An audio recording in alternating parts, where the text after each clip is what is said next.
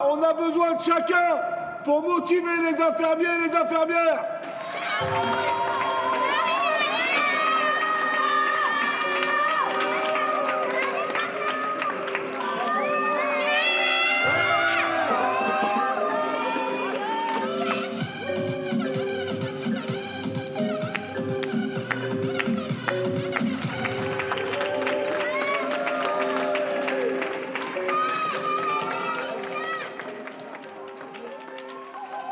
Depuis cette étrange période d'état d'urgence sanitaire, isolé et confiné, il est parfois difficile de prendre la mesure de la crise que nous traversons. Que se passe-t-il dans les hôpitaux et au-delà des applaudissements de 20 heures, qu'en est-il à l'intérieur? Nous vivons la pandémie et accumulons les colères. Allons voir du côté du centre hospitalier de Lille, qui est l'un des plus grands de France avec ses 16 000 salariés et ses 14 hôpitaux spécialisés. Entretien téléphonique réalisé ce 18 avril avec Isabelle, déléguée syndicale CGT au CHU de Lille. Deuxième partie. On a déjà abordé le manque de matériel et le manque de personnel. Est-ce que tu peux nous parler maintenant des conditions de travail à l'hôpital en cette période de Covid? Bah, du coup, euh, sur les conditions de travail, euh, alors euh, ce qui a posé le plus de problèmes pour, pour chez nous, ça a été les, les, professionnels avec des compétences en réanimation, parce qu'en fait, le problème qui se pose avec ce Covid, c'est que il a été exigeant en nombre euh, de lits de réanimation qu'on n'avait pas et qu'il a fallu créer, donc en matériel de réanimation et en produits de réanimation dont on parlait tout à l'heure. Euh, donc tout ça, ça a été très tendu, mais aussi en compétences, parce que les services de réanimation et les collègues qui bossent en réanimation, en fait, ce sont des, des boulots hyper techniques. Euh, donc ils sont assez spécialisés et ça demande des compétences que tout le monde n'a pas. Et donc là, il a fallu trouver la ressource humaine aussi euh, adaptée. Et euh, bah, là aussi, hein, comme il y a déjà pas de, enfin voilà, on a déjà des problèmes d'effectifs habituellement, euh, on les a pas créés du jour au lendemain, surtout sur des boulots et sur des, spécialités comme ça. Quoi. donc là, ils ont trouvé d'autres marges de manœuvre qui ne nous satisfont pas du tout et sur lesquelles on va essayer de rester vigilant à la sortie de la crise, c'est qu'ils ont créé des organisations de travail en 12 heures. Donc, euh, au lieu d'avoir des postes au CHU on a quand même toujours réussi à préserver que euh, les équipes de jour et les équipes de nuit soient fixes. Il y a quand même moins d'incidence à long terme sur la santé euh, du travailleur. Hein. Le pire, c'est d'alterner des jours et des nuits. Hein. Donc, les nuits fixes. Donc, chez nous, les nuits fixes, elles bossent en 10h15. Et puis après, il y a les équipes de jour, matin, après-midi, journée, voilà, en poste en 8 heures. Et donc, ce qui permet à un moment aussi de faire des économies de bras et de personnel, c'est de développer des horaires de travail en deux fois 12 heures. Donc deux jours, 7h, 17, pardon, 7 heures du matin jusqu'à 19h et de nuit de 19h à 7h du matin. Euh, et encore, mieux quand elles alternent, sauf que ça, ça a des incidences sur la santé qui peuvent être, à notre avis, catastrophiques. Et puis surtout, euh, nous, ça nous pose problème dans la continuité des soins, parce qu'on pense que de toute façon, euh, bah, tout ce qui vise à travailler à flux tendu euh, ne nous laisse plus aucune marge de manœuvre quand il y a un problème. Et on le voit là. Et les horaires de travail en 12 heures, c'est ça. C'est qu'on est sur déjà une amplitude de travail au maximum. Ça veut dire que quand tu arrives en fin de poste, euh, s'il y a un problème dans l'équipe de relève ou s'il y a un problème sur un patient, tu n'as plus de marge de manœuvre pour rester et, et, assurer une continuité des soins, ou alors tu le fais, mais au-delà de 12 heures, donc avec quelle sécurité des soins et quelle sécurité professionnelle Il y a des questions qui se posent.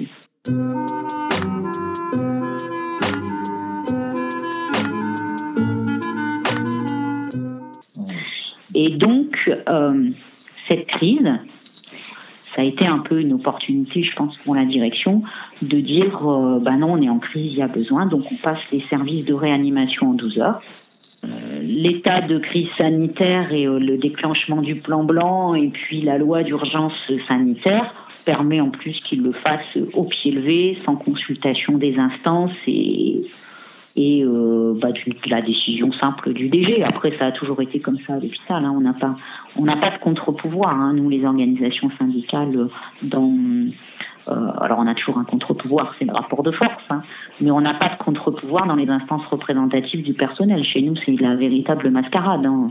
On a juste le droit d'exprimer notre avis et après le DG il prend sa décision et il fait ce qu'il veut.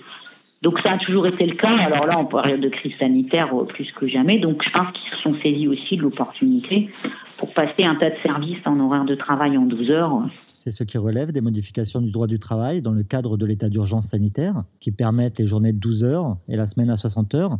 C'est bien ces mêmes décrets qui ont touché les services hospitaliers? Euh, Alors sur les services hospitaliers, non, ils sont allés encore plus vite que ça. En fait, j'essaye de me remémorer. Le 12 mars au soir, allocution présidentielle, Emmanuel Macron annonce la fermeture des écoles.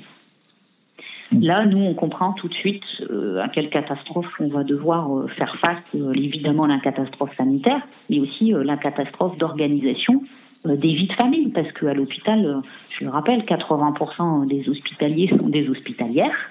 Euh, des mères de famille, euh, et donc il n'y avait pas de système de garde, il n'y avait pas d'école pour les gosses, et euh, donc c'était, il a fallu affronter ça aussi, hein, il a fallu s'organiser au pied levé sur les systèmes de garde des enfants et la protection de la santé des gosses des hospitaliers. donc ça c'est le 12 mars au soir. et le dimanche soir qui a suivi, donc 12, 13, 14, 15, le dimanche 15 au soir, il nous avait déjà pondu un décret qui déplafonnait le temps de travail des hospitaliers. Donc en gros, crise sanitaire, en 48 heures, ils savent te faire un décret qui déplafonne euh, ton temps de travail. Et par contre, depuis, on n'arrive pas à avoir un décret qui reconnaisse le Covid des hospitaliers en maladie professionnelle. Le temps de travail des hospitaliers a été déplafonné euh, par un décret avant même la loi d'urgence euh, sanitaire alors même que le ministre de l'Intérieur Castaner a demandé que le Covid soit reconnu en maladie professionnelle pour la police? Oui, alors euh, M. Castaner, il a demandé à ce que oui, ce soit reconnu en maladie professionnelle pour la police. Euh, sauf que nous, le ministère de la Santé, il n'a toujours pas demandé à ce que ce soit reconnu en maladie professionnelle pour les hospitaliers. Euh, et c'est une demande des organisations syndicales depuis le départ, donc on va continuer à porter ça.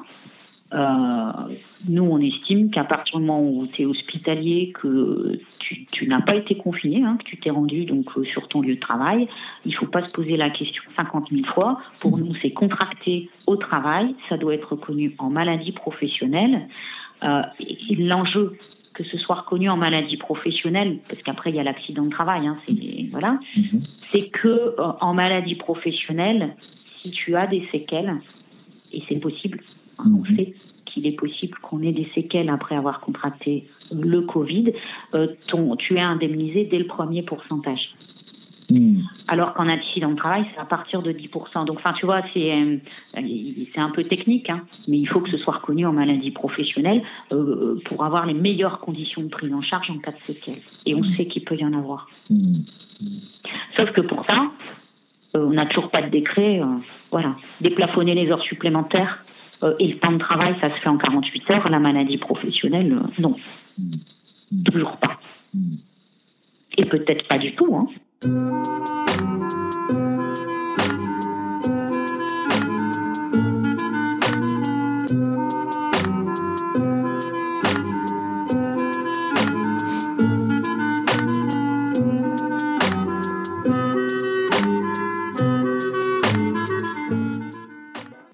Sachant que toi, tu as été plusieurs fois victime de répression syndicale, est-ce que tu peux nous raconter comment ça s'organise dans un moment de crise comme celui-là? Pour les organisations syndicales, cette crise, elle a été euh, assez compliquée à gérer aussi. Elle l'est toujours. On ne pouvait plus se rencontrer. Il y a plus, enfin, c'est difficile d'avoir un travail collectif parce qu'on n'arrive pas à se voir les uns les autres. On organise quelques conférences téléphonées, mais une conférence téléphonée, ça permet pas le débat. Hein. Ça permet de se donner des infos, mais ça permet pas de débattre. Euh, donc on, souffre un peu de, de pas avoir la possibilité d'avoir l'intelligence collective sur laquelle on se base habituellement. Et puis surtout, euh, ben on ne peut pas consulter les personnels en direct. Euh, donc on se retrouve à travailler avec nos syndiqués et nos collègues par téléphone, par mail, par Facebook. mais, ben, mais voilà, il est hors de question d'organiser une AG. Hmm. Sauf que tant que tu n'as pas organisé une AG, euh, prendre la température euh, du rapport de force et en faire la démonstration, euh, c'est compliqué. Hmm. Et normalement, c'est quand même ces outils syndicaux-là qui nous permettent bah, d'avoir un rapport de force avec la direction et donc de faire entendre notre voix. Quoi. On n'a que ça. Hein. Ça a été franchement compliqué. Hmm parce que ça a été brutal, parce qu'il a fallu s'occuper de la réorganisation d'hôpital, parce que nos forces sont reparties en service et parce qu'on s'est retrouvés, nous, syndicalement, à devoir nous organiser avec des moyens de lutte qu'on maîtrise pas forcément, parce qu'il faut s'en rendre compte aussi. Euh, c'est comme ça, moi, que je me suis rendu compte qu'on avait des camarades euh, bah, qui savaient pas se démerder avec un mail. Et euh, comment tu veux qu'on s'organise collectivement quand on peut pas se voir et qu'on sait pas faire un mail? Mmh. Donc, ça, franchement, ça nous a mis à rude épreuve collectivement et individuellement. Voilà, ça s'est organisé parce qu'après tout le monde s'est s'adapter et puis qu'on a fait comme on pouvait. Euh, nous, la CGT du Sud de Lille, la première question qu'on s'est posée, c'est comment on va mettre la pression à la direction pour s'assurer qu'elle fasse le maximum pour protéger les collègues. Hmm. Comment on va faire en sachant qu'on ne peut pas établir un rapport de force, qu'on ne peut pas utiliser les outils syndicaux qu'on utilise d'habitude, euh, l'AG, le rassemblement, l'envahissement, la manif. On ne peut pas, c'est pas possible. Euh, donc, euh, notre stratégie, ça a été de dire il faut rétablir les CHSCT pour avoir des procès-verbaux de tout ce qui se fait et de tout ce qui ne se fait pas, pour pouvoir produire des pièces en justice par la suite, si jamais il fallait aller en justice et s'il y avait des drames. Mmh. Et puis, on va pas se mentir pour leur faire peur. Mmh. Donc en fait, c'est ce qu'on a fait. Donc on n'était pas très nombreux. Ça a été très dur parce que c'est euh, euh, du conflit euh, d'individu à individu en fait. Hein. On se retrouve dans des réunions de CHSCT. Alors moi, enfin, moi j'avais déjà subi la répression syndicale, donc déjà ils m'aimaient pas beaucoup. Euh, voire même euh, s'ils pouvaient m'éliminer. Mais là, avec la crise Covid, à mon avis, à la sortie, enfin voilà, ma tête, elle a un prix fou parce qu'il a bien fallu qu'il y ait quelqu'un qui s'y colle et je m'y suis collée. C'est pas l'exercice le plus facile, c'est un exercice extrêmement désagréable de se retrouver seul et à bagarrer comme ça. Euh, et de les menacer, hein, et de les menacer en fait de les traîner au, tribunal. Enfin voilà. Et donc il a fallu être comme ça dans, dans des choses un peu violentes euh, et puis pas habituelles et puis qu'on n'aime pas. Enfin voilà, c'est pas.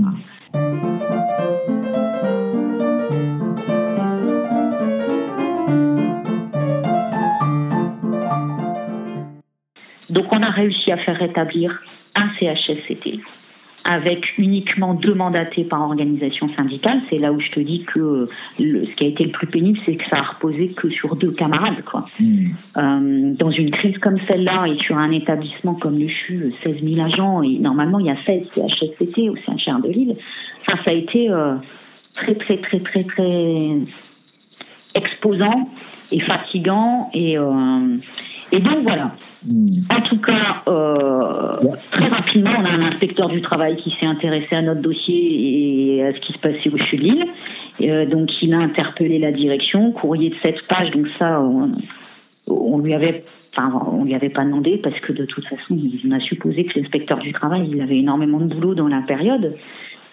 Euh, et en fait, euh, on a un inspecteur du travail qui a interpellé notre direction, courrier de 7 pages pour chaque CHSCT en demandant de fournir quand même quelques éléments, notamment sur la, euh, la protection de la santé des travailleurs et sur les EPI. Euh, ça a rendu notre directeur général le foudrage. Ils ont refusé de lui répondre. Ils ont répondu directement à son directeur en disant que c'était inadmissible de demander un truc pareil euh, à un hôpital alors qu'on est en train d'affronter une crise sanitaire. Donc j'avoue que ça m'a un petit peu inquiété et ça m'inquiète d'autant plus que j'ai vu cette semaine qu'au niveau national, les inspecteurs qui avaient mouillé la chemise euh, pour défendre le droit des travailleurs et surtout la protection de leur santé, euh, ils étaient en gros euh, par le ministère de, du travail. Hmm. Donc je suis un peu inquiète pour cet inspecteur du travail qui a assuré un, en plus qui a assuré un intérim, euh, qui a mouillé la chemise pour les agents du Sud Lille. Hmm. Euh, et voilà, donc tout ça, ça date de cette semaine. Donc, on a décidé, et on va confirmer tout ça en, réunion téléphonée lundi, qu'on allait nous aussi écrire au directeur régional de l'inspection du travail et, mettre en copie au ministère. parce qu'il est hors de question de, de, lâcher un inspecteur du travail qui posait des questions euh, non seulement légale, mais complètement légitime. La direction du Lille a refusé d'y répondre, comme elle refuse de nous répondre à nous. Et euh, euh, elle ment à ses personnels. Et, là, aujourd'hui, tu vois, je te disais tout à l'heure que j'étais un peu occupée avec un dossier de merde qui nous tombait dessus. Mhm. il faut savoir qu'assez rapidement, au CHR de Lille, les pharmaciens ont mis en place et ont cherché un prototype de masque en tissu réutilisable. Très rapidement, ils nous ont pondu un prototype. Euh, ils l'ont fait fabriquer par un industriel local avec des bénévoles. Euh, enfin voilà, ils ont fait tout un truc.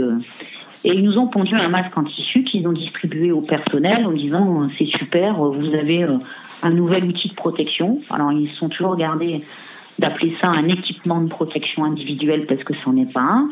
Euh, et nous, on a été tout de suite très méfiants vis-à-vis de ce truc. On a compris que c'était un ersatz faute d'avoir du matériel véritablement de protection en quantité suffisante.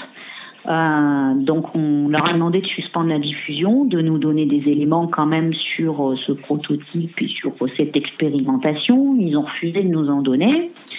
Et puis on s'est rendu compte ensuite que euh, il y avait euh, donc fin mars, euh, il y a eu une recommandation interministérielle donc du ministère de la santé, celui de l'industrie et de je sais plus quel autre, qui disait bon bah voilà, il y a beaucoup d'industriels qui se lancent dans la production de masques en tissu, il faut quand même qu'on contrôle un petit peu ce que c'est que tout ça, et qui a demandé à ce que la DGA, donc la Direction générale des armées, puisse évaluer ces masques en tissu Mhm. avant de les distribuer à la population. Et il s'avère qu'en fait, le CHULIL a envoyé son prototype qui est déjà distribué et qui est déjà en œuvre euh, à l'hôpital mhm. et la DGA l'a invalidé. Il n'est pas conforme. Il protège rien. Et donc euh, tout ça, on l'a travaillé, on l'a découvert cette semaine et en fait on s'aperçoit que euh, le problème c'est que non seulement ils l'ont distribué aux collègues et ils ont envoyé les collègues au front avec un truc qui protégeait de rien du tout, mais qu'en plus, ils ont vendu leurs produits là à la métropole européenne lilloise et à la mairie de Lille et euh, à toutes les collectivités locales et à tous les établissements hospitaliers et toutes les EHPAD du territoire comme étant merveilleux. Et donc, ils ont tous lancé la production et ils sont en train de diffuser ça partout dans le territoire à la population et aux, travailleurs du, du social, du médico-social et de l'hospitalier. Quoi. Donc c'est un peu euh, la, la bombe qu'on essaye de gérer euh, parce qu'il y a un grave problème là. Ouais. Maintenant, ils ne peuvent plus rétro-pédaler parce qu'ils sont allés s'exposer jusque dans Envoyé spécial. Lise Lucet, elle a parlé euh, de leur production de masques en tissu, etc. Et qu'en fait, c'est une vraie merde et c'est une saloperie. Euh, et donc nous, on leur demande d'arrêter la diffusion, de récupérer ceux qui ont été, et puis d'arrêter leurs conneries, quoi. Euh, sauf que non, ils continuent. Donc ils nous ont sorti euh, l'artillerie lourde hier en CHSCT central. Le DG en personne est descendu. Ils nous ont envoyé les chercheurs en pharmacie, etc., etc., etc. Et on s'est retrouvés bien seuls à deux face à tous ces grands experts et ces grands pontes pour dire qu'ils étaient en train de, faire n'importe quoi.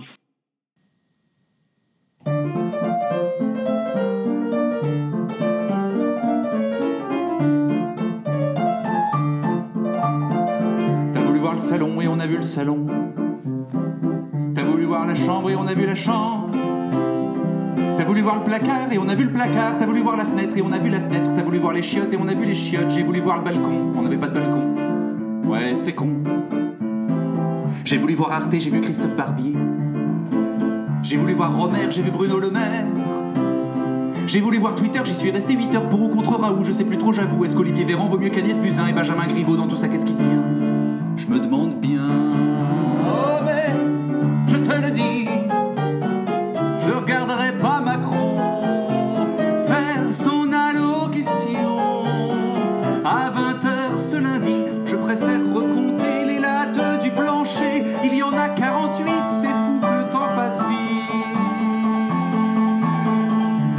Macron et on a vu Macron. Maintenant tout est plus clair, on sait ce qu'il faut faire. pas se contaminer, il faut se confiner, mais pour se déconfiner, faut être immunisé. Pour être immunisé, faut se faire contaminer. Pour se faire contaminer, il faut se déconfiner. C'est QFD. T'as voulu mettre un masque, et bah avait pas de masque. Mais je peux t'en faire un à base de sopalin. J'ai voulu truc de ouf, aller acheter de la bouffe, mais juste au coin de la rue, un flic m'est tombé dessus. J'avais pas marqué l'heure sur mon attestation, j'avais une mode de beurre, n'a coûté tant de pognon. Inflation.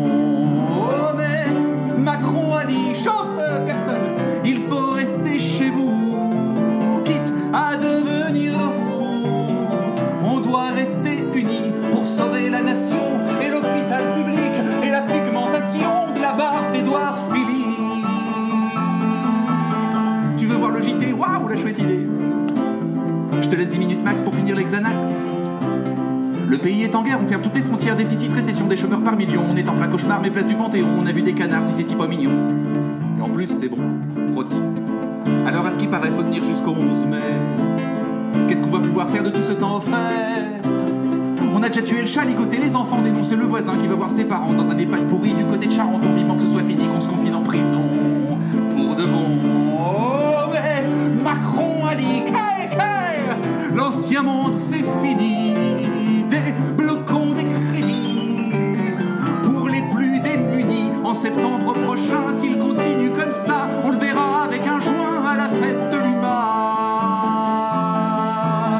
À 20h, il faut se mettre à gueuler à la fenêtre pour soutenir les soignants en galère d'équipement. C'est les mêmes l'an passé qui se faisaient tabasser par la marée chaussée pour avoir du budget. Maintenant, c'est des héros. Moi, je leur tire mon chapeau si avec tout ça ils tiennent pas un peu schizophrènes. Pourvu qu'ils tiennent, qu'on s'en souvienne. Par rapport au fait de se sentir seul, comment sont reçus les applaudissements de 20 heures? Est-ce que ça vous donne de la force ou qu'est-ce que vous en pensez? Et qu'est-ce que tu voudrais demander aux gens qui applaudissent? Alors, euh, moi, je, je- je les prends bien. Je pense que euh, tant mieux si on participe, euh, peut-être euh, éveiller les consciences euh, sur l'importance que c'est d'avoir un système de santé publique à la hauteur des besoins et à la hauteur des enjeux. Et c'est quand on est quand on est touché ou quand sa famille est touchée que peut-être on s'en rend compte. Donc c'est toujours malheureux. Ça faisait des années qu'on était dans la rue et on savait qu'on avait un soutien populaire. Le mouvement des blouses blanches, alors que ce soit celui des EHPAD en 2017, celui de la psychiatrie en 2018 ou celui des urgences en 2019, il y a toujours eu un soutien populaire. Euh, on s'est d'ailleurs aperçu l'année dernière dans les sondages que la première préoccupation des Français, c'était leur santé, alors que depuis très longtemps, c'était l'emploi. Et, euh, et l'année dernière, c'était devenu la santé. Alors je pense que les mouvements euh, des EHPAD et, et de la psychiatrie et des urgences, ça a fait son œuvre. Euh, les applaudissements, c'est la continuité de ça, je pense. La véritable question, c'est soutenir, c'est bien. Euh, dans un sondage, c'est bien. Dans des applaudissements aux fenêtres, c'est bien. Euh, Est-ce qu'il y aura un soutien massif et déterminé en sortie dans l'action véritable de la grève et de la rue pour défendre nos hostos, pour défendre pas seulement nos blouses blanches, notre droit à la santé dans ce pays? Est-ce que ça va se traduire euh, Voilà, moi c'est ça que je leur demande c'est que ça se traduise réellement par des seules choses qui feront bouger les lignes. C'est pas les applaudissements aux fenêtres, c'est pas vrai. Euh, ce qui fera bouger les lignes, euh, c'est le jour où on dira, bah, on refuse de bosser si, on n'est pas soigné, quoi. Et on arrête tous de bosser si on n'est pas soigné et on reprend pas tant qu'on n'a pas la garantie qu'on peut être soigné comme il faut dans ce pays. Dans ce pays qui en a largement les moyens.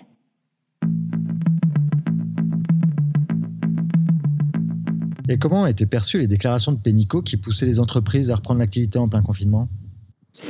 Alors, par, les hospitaliers, ça a été très mal vécu, mais ça n'a pas été mal vécu en termes euh, politiques pour eux. Eux, ils étaient dans la crise, dans la gestion de la crise sanitaire. Donc, à partir du moment où Pénicaud a demandé aux gens d'aller au boulot massivement, euh, euh, elle ne soutenait pas la lutte contre le virus. Et ça, ça a, ça, ça a scandalisé les collègues. Ce qui les scandalisait, c'était qu'on ne lutte pas contre la propagation du virus. Ouais, parce qu'on faisait une lecture des déclarations de Pénicaud qui poussait la contradiction capital-travail de manière exacerbée en contradiction quasi vitale entre capital et santé des travailleuses et travailleurs. C'est ça. Et ils les ont tenus quand même. ouais. Ouais, ouais. Alors après, tu vois, il y a une question par contre qui est intéressante et là aussi je suis un peu pressée maintenant que je sors un peu le nez du guidon d'avoir des contacts aussi avec les copains euh, de l'interpro parce que je me dis, notre territoire s'en est bien sorti, comment ça se fait? Mm. Il faut quand même qu'on trouve une explication. Mm. En effet, il y a peut-être eu une capacité hospitalière meilleure qu'ailleurs. Mm. Euh, bah pourquoi? Mm. Ça vient pas par hasard, hein, donc euh, il doit y avoir une explication. Je pense que le confinement a été plutôt bien respecté dans notre territoire. Là aussi, je pense qu'il doit y avoir une explication. On trouvera peut-être dans notre histoire, euh, notre histoire locale. hein, euh. Et puis aussi parce qu'il faudrait qu'on analyse, mais je sais quand même que, notamment dans la métallurgie, les, les syndicats ont réussi à faire fermer les boutiques. Ah oui. Et je me dis, est-ce que ça, ça n'a pas participé grandement à juguler Mm. euh, l'épidémie? Mm. Et donc, ça voudrait dire que là où les travailleurs ont une capacité à s'organiser collectivement pour résister justement à ces injonctions du patronat, euh, on n'est pas aussi en capacité de mieux se protéger contre ça. quoi. Mm. Mm. Ah, c'est des questions que je me pose hein, et il va falloir qu'on les analyse collectivement, mais peut-être que notre territoire a aussi réussi à faire fermer plus de boutiques qu'ailleurs. Mm. Mm. et donc à mieux respecter le confinement et donc à mieux affronter l'épidémie. Mm. Mm. Ce qui expliquerait que nous, à l'hôpital, on a réussi et on a eu la possibilité de gérer correctement. Mm. Mm. Enfin, correctement, on Oui. s'entend. hein. En tout cas, euh, un hôpital euh, réorganisé qui n'a pas été à saturation. Et un petit mot sur le directeur de l'agence euh, régionale de santé qui a déclaré en pleine pandémie qu'il confirmait la suppression de 600 postes et de 174 lits au CHU de Nancy. Bah, faut vraiment être un guignol pour sortir ça quand même. hein. C'est ça, hein. Faut, faut vraiment être débile. Hein. Moi, je sais pas. Ou alors c'est lui qui a consommé les produits d'anesthésie, mais euh, qu'il le pense et qu'il le sache, c'est une chose. Mais qu'il l'écrive en pleine pandémie, ou, ou alors je sais pas, il voulait se faire couper la tête. Enfin, c'est, suicidaire. fait. Donc la véritable question, c'est que, en effet, hein, euh, tous les établissements publics hospitaliers de ce pays sont en plan de redressement. C'est pas nouveau, en plan de retour à l'équilibre. Nous aussi, au CHU de Lille, on est en plan de retour à l'équilibre. Euh, donc il faut sacrifier des lits, il faut sacrifier des postes, il faut sacrifier des droits. Mm. Chez nous, au CHU de Lille, on a sacrifié des droits depuis 2007, euh, voilà, hein, 2017, pardon. Par exemple, chez nous, au CHU de Lille, en 2017, l'ARS a imposé un plan de retour à l'équilibre et le choix euh, du CHU de Lille, ça a été de, dire de donner des gages hein, à l'ARS pour qu'il continue à financer, en disant, ben, ce qu'on va faire, c'est qu'on va supprimer des droits locaux qui étaient acquis. Les droits locaux qu'on avait acquis et qui nous ont supprimés, c'est par exemple que au de Lille, c'était un accord local qui date de Mathusalem, euh, un agent quand il partait en retraite l'année de son départ en retraite, il avait quoi qu'il arrive ses 25 congés annuels Mm. qui partent en janvier, qui partent en juin, qui partent en décembre, c'était un droit acquis. Ça a été supprimé. Euh, on avait un accord local qui disait qu'un agent contractuel au CHU de Lille, quand il était aide-soignant ou infirmier, il était contractuel six mois, puis il était titularisé. Mm. Ils sont passés à 12 mois. Pour d'autres grades, on était à 12 mois, ils sont passés à 18. Donc ça a été des reculs de droit Mm. dans le cadre du plan de retour à l'équilibre. Euh, voilà. Donc on n'a pas tous la même situation financière. Par contre, on, sait- on a tous des plans de retour à l'équilibre qui nous sont imposés. Celui du CHU de Nancy, il est drastique parce que je crois que c'est euh, pas loin de 600 postes hein, qui sont en jeu. Ouais, très exactement, c'est 597 postes à supprimer. Bah ouais, donc euh, voilà. Euh, donc euh, de toute façon, ce plan, il était en œuvre. La question, je pense, qui a été posée, alors je sais même pas par qui ni comment, ça a été, vu la situation, le plan de retour à l'équilibre, on va le revoir quand même, monsieur le directeur de l'ARS. Et l'autre guignol, il a écrit, bah non, je vois pas pourquoi, on va continuer à supprimer les 600 postes et les X services et X lits. Bon, ça n'a pas été très malin de sa part. Parce que je pense que tous les directeurs de l'ARS ont en tête que oui, les plans de retour à l'équilibre, on va les tenir. Mm. Mais je pense qu'ils vont pas l'écrire par contre. Ils vont nous passer une espèce de pommade. Ils n'ont pas du tout envisagé de, de- de revenir sur leur feuille de route. hein. Tu penses pas que la crise sanitaire qu'on traverse modifiera leur plan de route? Ah, moi, je leur fais absolument pas confiance. Mm. Mm. Je ne fais pas confiance à ce gouvernement là-dessus. Quand tu vois qu'Édouard Philippe se sort hier, notre Premier ministre, oh là, on s'en sort bien, hein, et l'hôpital a jamais été débordé. Non, on rigole. Mm. Ils sont en train de préparer quel terrain, tout a été bien et on a été merveilleux. Vous voyez que tout va bien en continu. C'est- de l'opération de communication. Euh, Le directeur de l'ARS de la Moselle, il a fait une bourde en fait, c'est tout, hein, mais une bourde de communication. Mais le fonds politique, euh, il a eu l'honnêteté de l'écrire et de le dire. Il a juste dit tout haut ce que les autres directeurs d'ARS pensent tout bas, en fait. Bah ouais, ouais, il a manqué de diplomatie. Ouais. On n'est pas grand-chose d'eux et je crois qu'il faut rien attendre d'eux.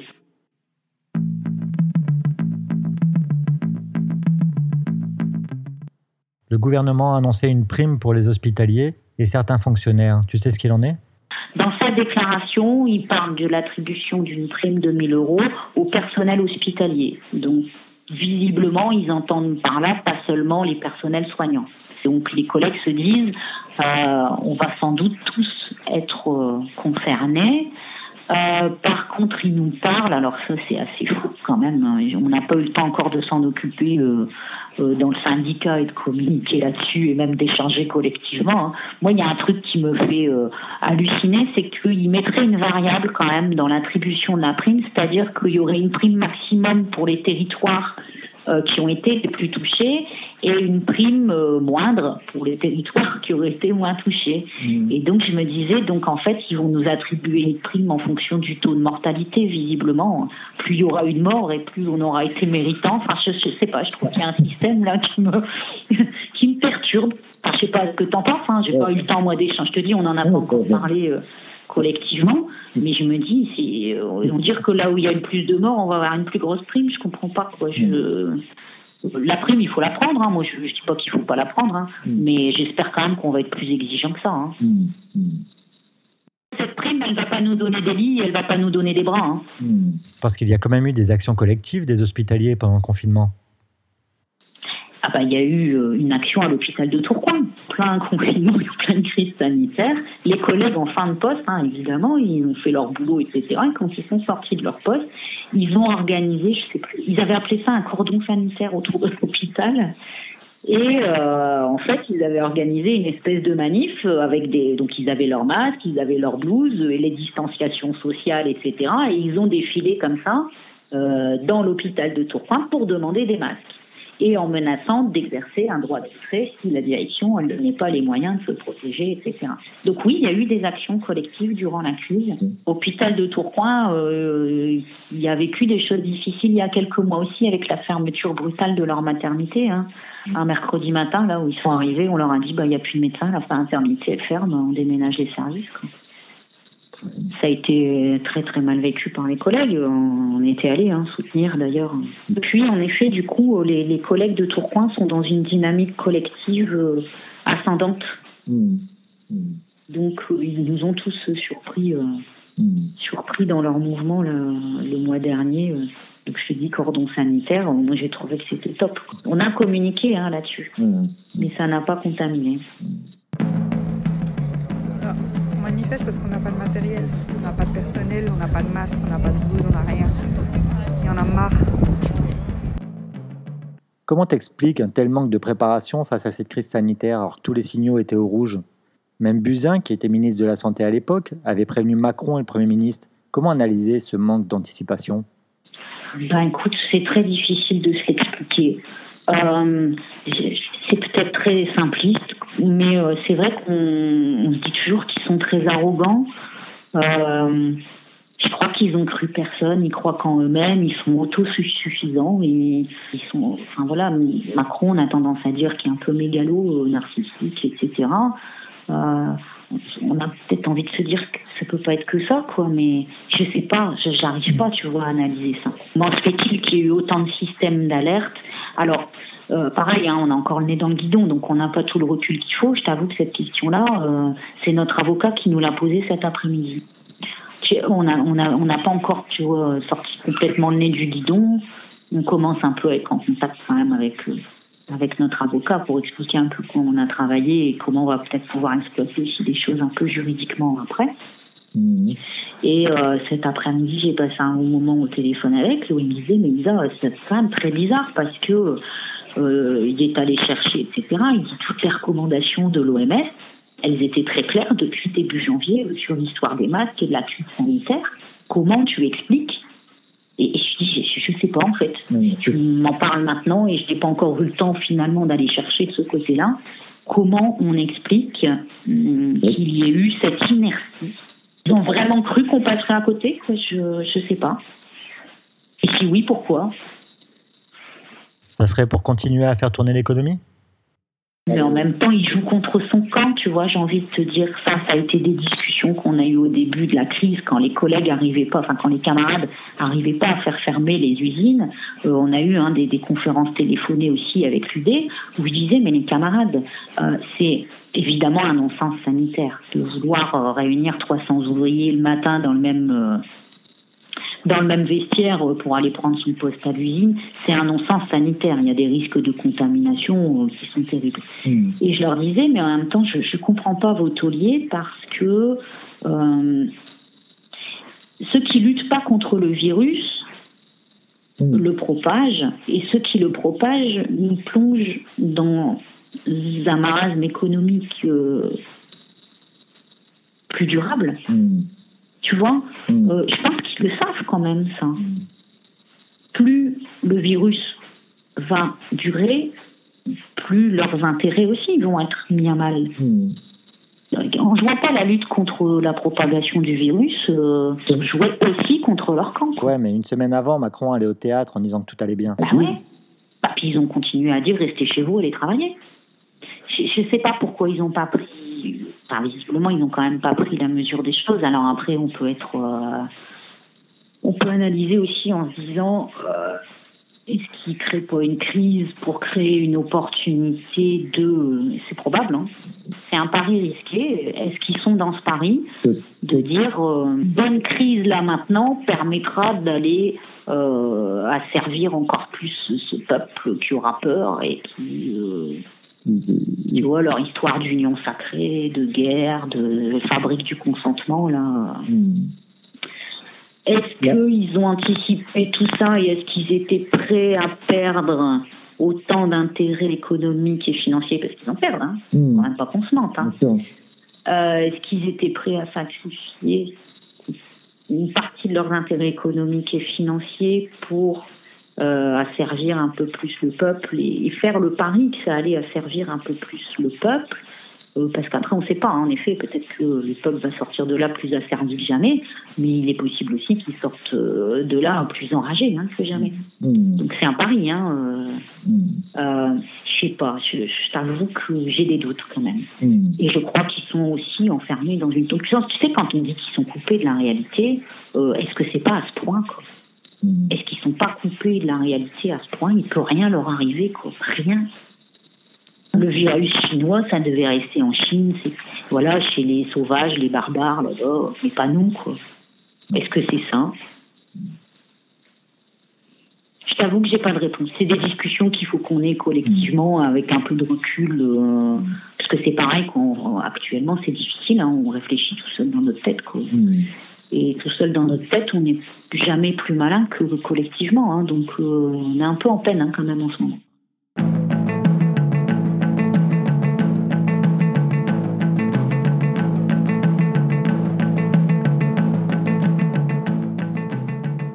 Qu'est-ce que tu penses des mesures de déconfinement et de la manière dont il se met en place?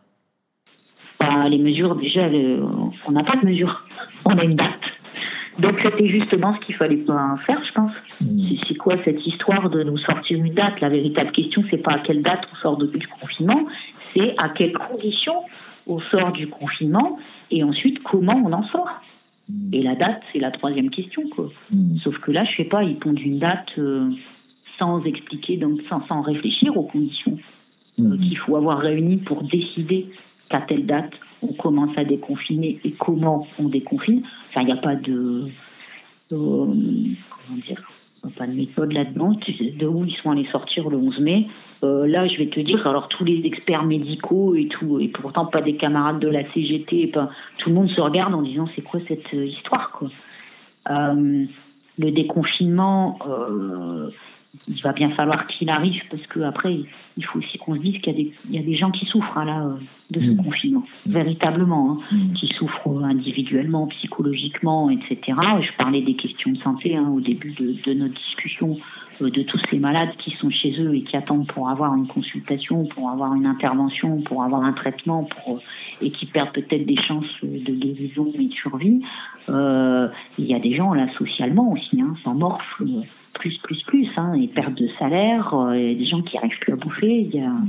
Donc, euh, et puis euh, socialement, y compris chez les gamins, tu vois, cette histoire de, rouvrir les écoles euh, euh, pour les gamins, je crois que la période, elle devient très, très dure aussi. Donc, bien sûr qu'il faut qu'on parle de déconfinement et qu'on y réfléchisse, mais en tout cas, ça ne peut pas se faire sur une date et n'importe comment, et puis surtout dans n'importe quelle condition. Aujourd'hui, on n'a toujours pas de capacité de dépister massivement. On n'a toujours pas de capacité euh, à, à produire des tests sérologiques fiables qui permettraient de vérifier à quel niveau d'immunisation euh, est la population face au Covid et on n'a toujours que dalle sur un vaccin. Mm. Et donc là, les risques ils sont encore très très très très grands. Le problème, c'est que si on prend euh, des risques très très grands et que peut-être on a de la chance, alors pareil, c'est quoi? C'est un pari. Si on a de la chance, ça passe, et si on n'a pas de chance, on repart sur un pic. Euh, et que là, peut-être l'hôpital pourra encore moins euh, absorber et on se retrouve avec 50 000 morts. Mm. Est-ce qu'on est dans un pari une fois de plus? Je... Alors après, en effet, hein, il y a la pression, à mon avis, des tauliers et puis euh, il y a la pression du capital, hein, par contre. Eux, ils veulent que ça reprenne euh, pour du pognon, quoi. Ouais. Mais euh, je te dis, quand ils veulent reprendre dans n'importe quelle condition pour du pognon, ils font peut-être pire que mieux et au final, ils perdent. C'est ce qui se passe quand même aujourd'hui. Hein. On perd euh, des vies, certes, mais ils perdent du pognon aussi, ces cons-là. Hein. Mm. Allez Isa, merci pour cet entretien et puis on se voit tout bientôt à battre le pavé euh, lillois. Ben ouais, c'est évident. Et puis ben, j'espère qu'on sera les plus nombreux possibles. C'est ça la véritable question. On prend soin de nous d'ici là et à tout bientôt. Salut. Ciao ciao.